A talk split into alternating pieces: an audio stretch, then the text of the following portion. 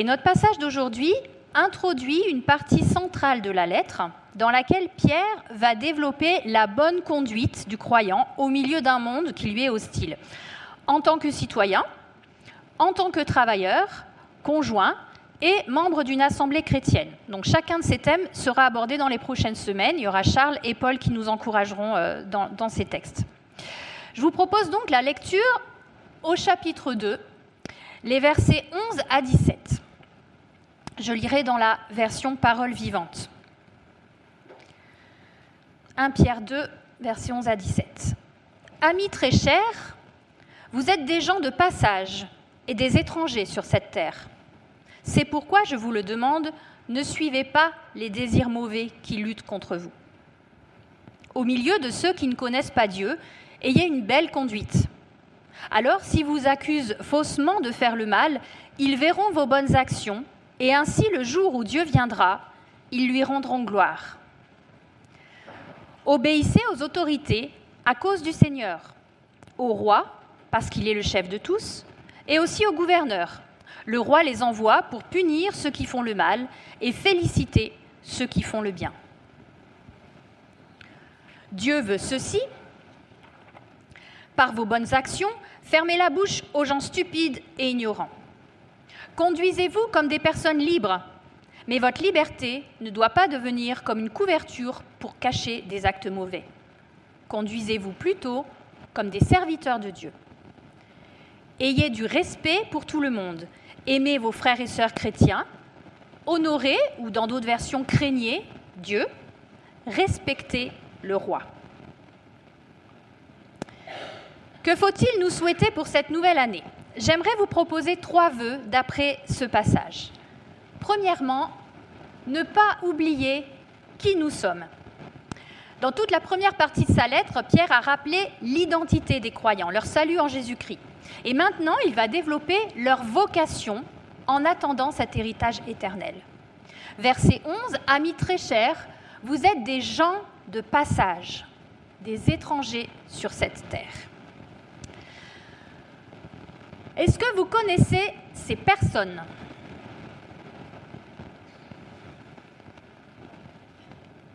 Ce sont des étrangers pour vous? En fait, ce sont des ambassadeurs de France en pays étrangers. Tac, je vous ai mis les pays représentés dans notre assemblée. Royaume-Uni, Corée du Sud, Italie, Bolivie, Portugal, Suisse. Je trouve que la notion d'ambassadeur est très intéressante pour illustrer le fait que nous soyons résidents étrangers, citoyens du ciel. Voici la définition que donne le petit Robert. C'est un représentant permanent d'un État auprès d'un État étranger le plus élevé dans la hiérarchie diplomatique. C'est une personne chargée d'une mission. Et on pourrait résumer son rôle comme ceci. Il va dans un pays étranger pour représenter de façon permanente son pays. Il a donc des missions à remplir, des messages à faire passer. Il va engager des dialogues, des négociations avec les organisations locales et autrement dit, être en lien et s'investir dans le pays où il est. En tant que chef d'un poste de mission diplomatique, il est subordonné d'un gouvernement. Il tient son pouvoir de lui et ne l'exerce qu'en son nom. Et il entretient un rapport étroit avec le président de son pays, parce qu'il est le représentant diplomatique officiel du gouvernement, et ce lien est crucial pour assurer la cohérence et l'efficacité de la politique étrangère. Et Paul, l'apôtre Paul, a utilisé cette notion d'ambassadeur dans 2 Corinthiens 5, au verset 17 à 20. Dès que quelqu'un est uni au Christ, il est un être nouveau. Ce qui est ancien a disparu. Ce qui est nouveau est là. Tout cela vient de Dieu, qui nous a réconciliés avec lui par le Christ et qui nous a confié la tâche d'amener d'autres hommes à la réconciliation avec lui. Car par le Christ, Dieu agissait pour réconcilier tous les humains avec lui, sans tenir compte de leurs fautes. Et il nous a chargés d'annoncer cette œuvre de réconciliation. Nous sommes donc des ambassadeurs envoyés par le Christ, et c'est comme si Dieu lui-même vous adressait un appel par nous nous vous en supplions, au nom du Christ, laissez-vous réconcilier avec Dieu. En tant que croyants, nous sommes dans un pays étranger, le monde, pour représenter de façon permanente le royaume de Dieu. Alors, de façon permanente, ça peut se traduire à la fois par le temps de notre durée de vie sur Terre et aussi, pas juste quand on veut, mais tous les jours. On a une mission à remplir et devons la prendre au sérieux parce qu'elle nous est donnée par Dieu, amener d'autres hommes à la réconciliation avec Dieu par Jésus-Christ. On est appelé à être en lien avec ceux qui nous entourent, participer, s'investir dans le monde, et on est subordonné à Dieu. On tient notre pouvoir de lui et on ne l'exerce qu'en son nom. On entretient un rapport étroit avec notre Dieu et ce lien est crucial pour assurer la cohérence de notre mission. Il y a deux dangers qui peuvent nous guetter. Le premier danger, c'est être tellement focalisé sur notre pays d'origine qu'on en oublie où nous sommes envoyés. Autrement dit, être si spirituel qu'on pourrait se croire au-dessus de tout ce qui concerne le monde dans lequel on vit. Vivre dans notre bulle de croyants en oubliant le reste. Pierre encourage ses lecteurs à ne pas vivre détachés de la vie ordinaire et quotidienne, à ne pas négliger les règles de vie et dans les relations avec les sociétés qui les entourent, et notamment avec les autorités, comme on le verra après. N'oublions pas qui nous sommes, mais ne vivons pas coupés des autres, juste entre nous. Le deuxième danger, c'est les convoitises du monde. Alors, dans la deuxième partie du verset 11, Pierre mentionne ce risque qui pourrait anéantir notre mission, nos désirs mauvais, nos passions humaines. Il s'agit d'un réel combat. Il utilise d'ailleurs des mots guerriers, la guerre à l'âme. Et on devine que la tentation est grande de céder à ces penchants qui nous détournent de Dieu et de notre mission. C'est une réalité suffisamment importante, on la connaît bien, pour que Pierre la mentionne, mais je ne m'étendrai pas sur ce point.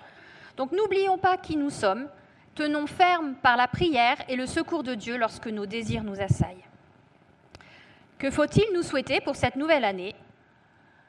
Ne pas oublier qui nous sommes, des ambassadeurs du royaume de Dieu sur terre, appelés à témoigner de la grâce et du salut en Jésus-Christ, entretenant précieusement notre relation avec Dieu par la lecture de sa parole et la prière, et qui rejoindront un jour la patrie à laquelle nous appartenons, le ciel. Deuxièmement, agir en serviteur de Dieu. Après avoir rappelé que les chrétiens doivent se considérer euh, porteurs de cette espérance unique mais résidents temporaires, Pierre va les appeler à vivre en accord avec cette vocation, en exerçant leurs responsabilités dans la société. Et dans les versets 12 à 16, il va donner trois impératifs concernant leur témoignage et leur attitude. Ayez une belle conduite, obéissez aux autorités, conduisez-vous comme des personnes libres. Et si on regarde de plus près, on voit que le fondement et le but qui pousse le croyant à les exercer, c'est Dieu. Pour la gloire de Dieu, à cause du Seigneur ou pour l'amour du Seigneur, parce que c'est la volonté du Seigneur.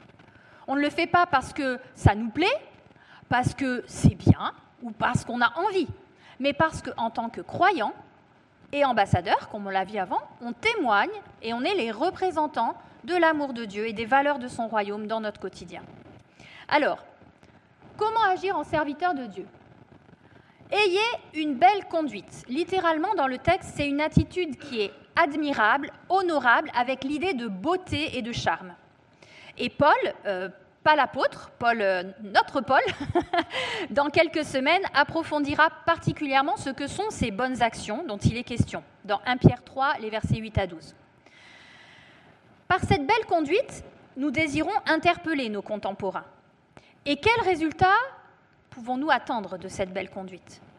Alors, il ne faut pas se tromper, c'est pas qu'on dise Oh là là, qu'est-ce qu'il est gentil Oh là là, c'est bien ce qu'il fait. Non, le but de cette bonne conduite, c'est que les non-croyants glorifient Dieu, que ce soit immédiatement ou pas. Jésus, en Matthieu 5, verset 16, dans son sermon sur la montagne, encourageait déjà dans ce sens. Votre lumière doit briller devant tout le monde. Alors les autres verront le bien que vous faites, le bien que vous faites. Ils pourront chanter la gloire de votre Père qui est dans les cieux. Soyons encouragés à faire le bien, à ne pas nous lasser de faire le bien, car Dieu mérite toute la gloire et nous sommes, par nos bonnes actions, appelés à le refléter. Deuxième attitude encouragée par Pierre, soumettez-vous, obéissez aux autorités. Alors cet encouragement va à l'encontre de la tendance humaine naturelle qui a plutôt envie de dominer, d'exercer ses droits, voilà. Et la soumission dont parle Pierre, c'est une soumission volontaire. C'est consentir intérieurement et librement à reconnaître l'autorité de personnes qui occupent une position définie dans une hiérarchie donnée, politique, professionnelle, ecclésiale, etc. Et pourquoi? À cause du Seigneur. Dans le contexte de notre texte, Pierre est en train de dire concrètement de se soumettre à un régime qui n'est pas favorable aux chrétiens. Ce n'est pas évident. Et j'ai trouvé ça encourageant de voir comment Pierre lui-même avait progressé dans cette soumission. En effet, le Pierre qu'on découvre dans les évangiles est impulsif. Il est prompt à répliquer lorsqu'il n'est pas d'accord, qu'il vit une injustice. Je pense en particulier au passage de l'arrestation de Jésus, où Pierre sort son épée et il va couper l'oreille du serviteur du grand prêtre quand même. Une réaction violente que Jésus va condamner d'ailleurs. Et puis plusieurs années après, après la Pentecôte, on retrouve Pierre devant le Sanhédrin, le grand conseil, qui lui demande de ne plus prêcher au nom de Jésus. Et qu'est-ce qu'il va faire? Il ne remet pas en question l'autorité du conseil, il reconnaît même leur qualité de dirigeants et de responsables. On trouve ce texte dans Acte 4, les versets 8 à 21, c'est tout le discours qu'il va faire, et il va s'adresser à eux en disant dirigeants et responsables. Donc il leur reconnaît bien cette, cette autorité, cette qualité. Il va témoigner auprès d'eux, et face à leurs menaces, il argumente et il va refuser d'obéir. Mais cette fois-ci, sans violence. Alors c'est vrai que dans notre contexte du XXIe siècle, plusieurs choses ont changé, en tout cas pour nous ici en France. Et merci Henri d'avoir prié tout à l'heure pour l'Église persécutée, parce que je ne prêcherai pas la même chose devant des personnes qui sont dans des, des, situations où il y a des régimes politiques qui sont vraiment très hostiles. Mais ici, nous avons la liberté de nous réunir, de vivre dans la société sans être inquiétés pour notre foi. Et sans lancer de débat politique, quand même, nous sommes encouragés à nous soumettre aux autorités. C'est la position que nous respectons, tout en reconnaissant que c'est Dieu qui a institué les autorités et qu'il reste souverain. On l'a chanté tout à l'heure, au-dessus des puissances, au-dessus des trônes, au-dessus des royaumes. Mais se soumettre, c'est pas avoir un esprit de révolution, on est bien d'accord, mais c'est pas non plus faire une confiance aveugle dans le pouvoir et les autorités. Et ça nous amène au troisième encouragement de Pierre. Conduisez-vous comme des personnes libres. Parler de liberté alors qu'on vient de parler de soumission, ça peut sembler paradoxal. Mais ces deux notions, elles se complètent et elles s'éclairent. Oui, nous sommes libres, et Pierre l'a rappelé aussi précédemment dans sa lettre. Mais nous ne sommes pas libres de faire n'importe quoi. Et cette liberté nous rappelle que nous servons Christ avant tout. Ça nous permet de prendre la distance avec les lois des hommes et parfois de les remettre en question, notamment si elles sont contraires à la parole de Dieu. Et c'est l'exemple de Daniel. Quand Daniel et ses trois amis refusèrent d'obéir aux règles fixées par le roi pour leur régime alimentaire, ils ont désobéi à la loi. Mais la façon dont ils l'ont fait montre qu'ils honoraient le roi et qu'ils respectaient les autorités. Ils n'étaient pas rebelles dans une réaction violente et ils ont même pris soin de ne pas vouloir créer d'ennui à l'officier en fonction et de ne pas l'embarrasser. On en reparlera plus tard dans l'année puisqu'on étudiera, étudiera le livre de Daniel. Et si on reprend notre ambassadeur de tout à l'heure, on pourrait illustrer ce paradoxe soumission-liberté de la façon suivante. D'un côté, il est étranger dans un pays, mais pas libre de faire ce qu'il veut. Il doit respecter le gouvernement, la culture du pays où il est. Et d'un autre côté, si la politique ou les relations de ce pays mettent en danger son intégrité, ou le pays qu'il représente, il est en droit de se retirer. Que faut-il nous souhaiter pour cette nouvelle année? Premièrement, ne pas oublier qui nous sommes. Deuxièmement, agir en serviteur de Dieu au travers nos bonnes actions, en nous soumettant aux autorités librement, en reconnaissant Dieu comme notre seul maître, pour lui rendre gloire et par amour pour lui. Troisièmement, vivre dans la ressemblance au Christ. Dans le dernier verset de notre passage, Ayez du respect pour tout le monde, aimez vos frères et sœurs chrétiens, honorez Dieu, respectez le roi. L'apôtre résume ici l'attitude du chrétien dans toutes ses relations. Le respect qu'on doit à tout homme et femme, l'amour pour les frères et sœurs dans la foi, la solidarité, le respect et la soumission vis-à-vis des autorités et l'honneur pour Dieu qui doit tenir la première place.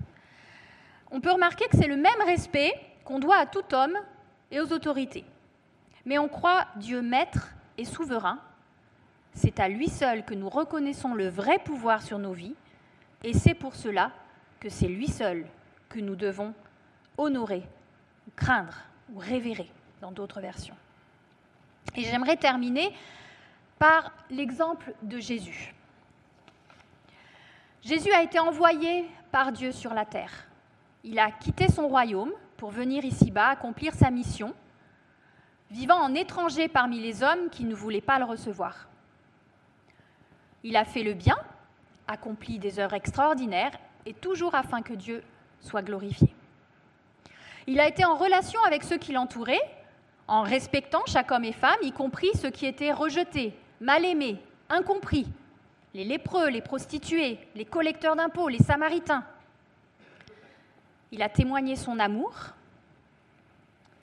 Il a toujours donné la priorité et l'adoration à Dieu son Père, en entretenant une relation étroite avec lui par la prière.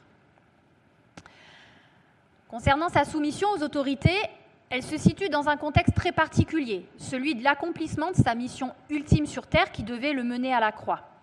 C'est pourquoi sa, relation aux autorités religieuses et civiles est particulière, tantôt assez virulente ou au contraire très soumise. Mais il a encouragé les hommes à respecter les autorités, en particulier quand il, demande de payer les impôts, rendez à César ce qui est à César, et en reconnaissant la place souveraine de Dieu. En tant que serviteurs de Christ, ayant choisi de le suivre, nous sommes en mission ici-bas sur terre, pour le temps que le Seigneur nous accorde encore à vivre pour annoncer cette grâce et persévérer dans notre quotidien. Est-ce que c'est facile Non. Est-ce que ça nous épargne les difficultés? Est-ce que ça renverse les situations? Non, pas forcément. Est-ce qu'on y arrive toujours? Non plus. Est-ce que c'est agréable? Pas toujours. Mais nous ne sommes pas seuls. Et l'Esprit de Dieu est à l'œuvre en nous. Alors, amis de l'Église du Drac, je nous souhaite pour cette nouvelle année 2024 de ne pas oublier qui nous sommes, des résidents temporaires qui un jour rejoindront notre Père dans son royaume. Soyons, en tant qu'Église, porteurs du message du salut en Jésus-Christ auprès de notre monde. Je nous souhaite d'agir en serviteurs de Christ chaque jour de cette année, dans nos relations, avec nos autorités en particulier relation aux institutions de la ville, dans la copropriété avec nos voisins. Et vivons dans la ressemblance au Christ, assistés par son Esprit, pour cette belle mission d'ambassadeur du royaume. Pourquoi? Car c'est à lui qu'appartiennent le règne, la puissance et la gloire pour les siècles des siècles. Et à cela, nous pouvons répondre Amen.